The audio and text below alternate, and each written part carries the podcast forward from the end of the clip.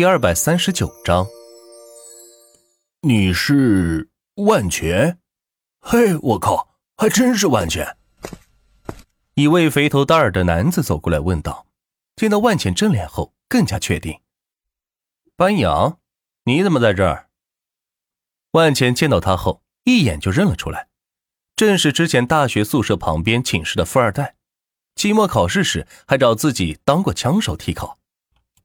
但是自己没有答应，就受到他的冷嘲热讽和鄙视。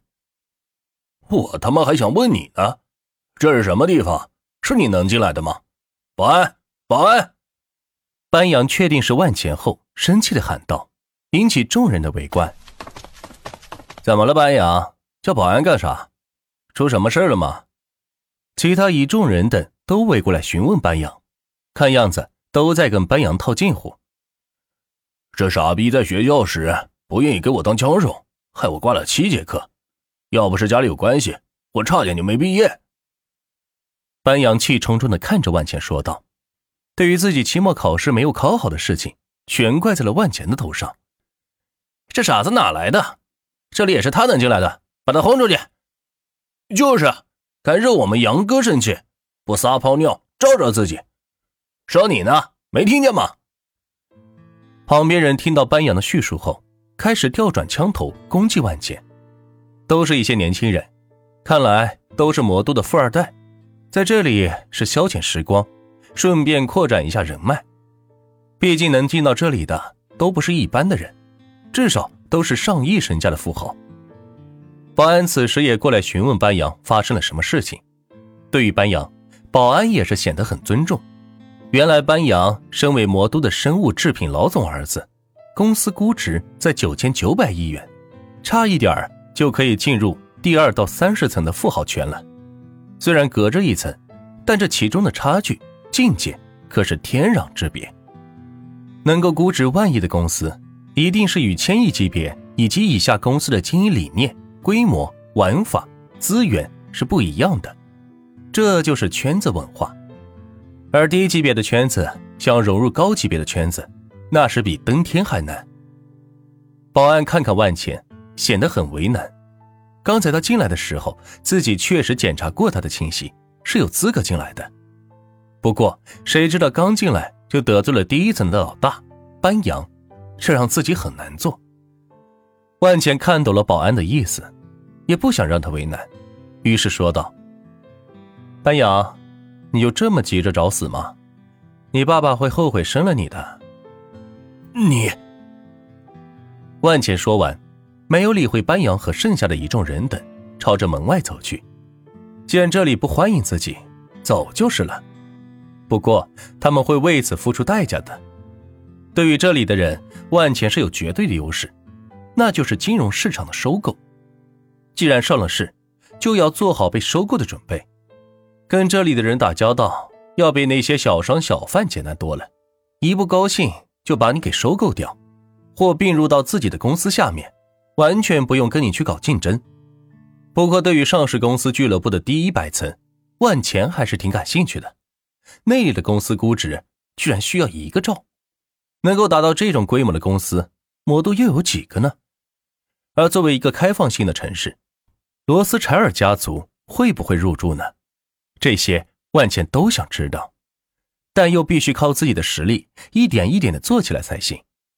不过，像班扬这种上千亿估值的公司，完全入不了万茜的眼睛，随随便便的就给收购了。万钱没当回事，只希望对方不要再骚扰自己，否则让他知道知道什么叫做隐形富豪。虽然上市给万钱带来了不少的好处，但同样也带来一些忧愁。就是需要持续关注公司的发展，一旦经营不良，就会有被别人收购的风险。不过，仗着万全源源不断的自己输入，应该不会面临这个问题的。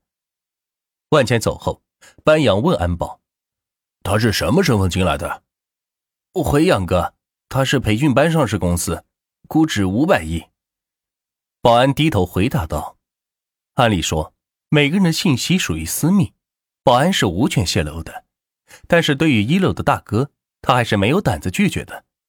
能有上千亿公司的估值，身价至少也得万亿。这种级别的大佬，不是一个小保安对抗得起的。哼，真是走了狗屎运了！一个三好学生开了个补习班，竟然估值能五百亿，看老子不把你公司给打下来！说完，给自己的代理记账公司打了个电话，帮我注册一个班扬培训班，投资两百亿做宣传做市场。挂了电话，看着万钱的背影，显出一副志在必得的样子。走吧，钱哥，别理那个学生头了，他能泛起什么浪花来？是啊，杨哥，来陪我打一杆。身边众人纷纷劝说道：“对于万钱这种自不量力的人，以为上市个公司就了不起了，殊不知在这里屁都不是。更何况面对上面还有一百层的大佬，更是连根毛都不算。”万茜出了门，打车回到了快递公司。见到马宁买了一些货架，正在往屋里搬运。钱哥，你来了。马宁见到万茜，像是见到了财神爷，热情的喊道。万茜点点头，继续坐在自己的躺椅上，打开手机，陷入了沉思。下一个尽快上市的是钱通影院，前期的铺垫、广告宣传也起到了一定的作用。像这种娱乐性质行业，根本不用在电视上宣传，只要在当地一开业，基本是人人皆知了。更何况还是这种免费看电影的呢，传播的更快。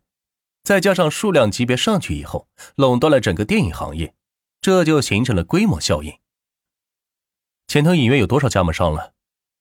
万钱给李芳芳发微信道：“新加入了十万家，已经五十万家了。”据我调查，全国市场已经饱和了，后期很难增长。李芳芳回复道：“好，后来十万家影院的设备一共多少钱？